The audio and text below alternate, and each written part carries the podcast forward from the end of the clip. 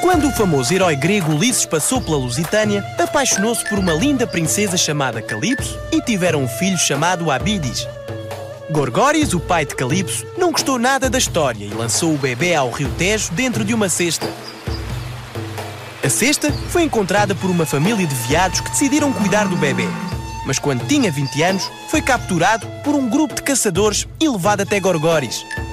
A sua mãe, Calipso, reconheceu-o por causa de um sinal no braço e o rei, arrependido, mandou erguer uma cidade chamada Esca Abidis, no local onde ele cresceu.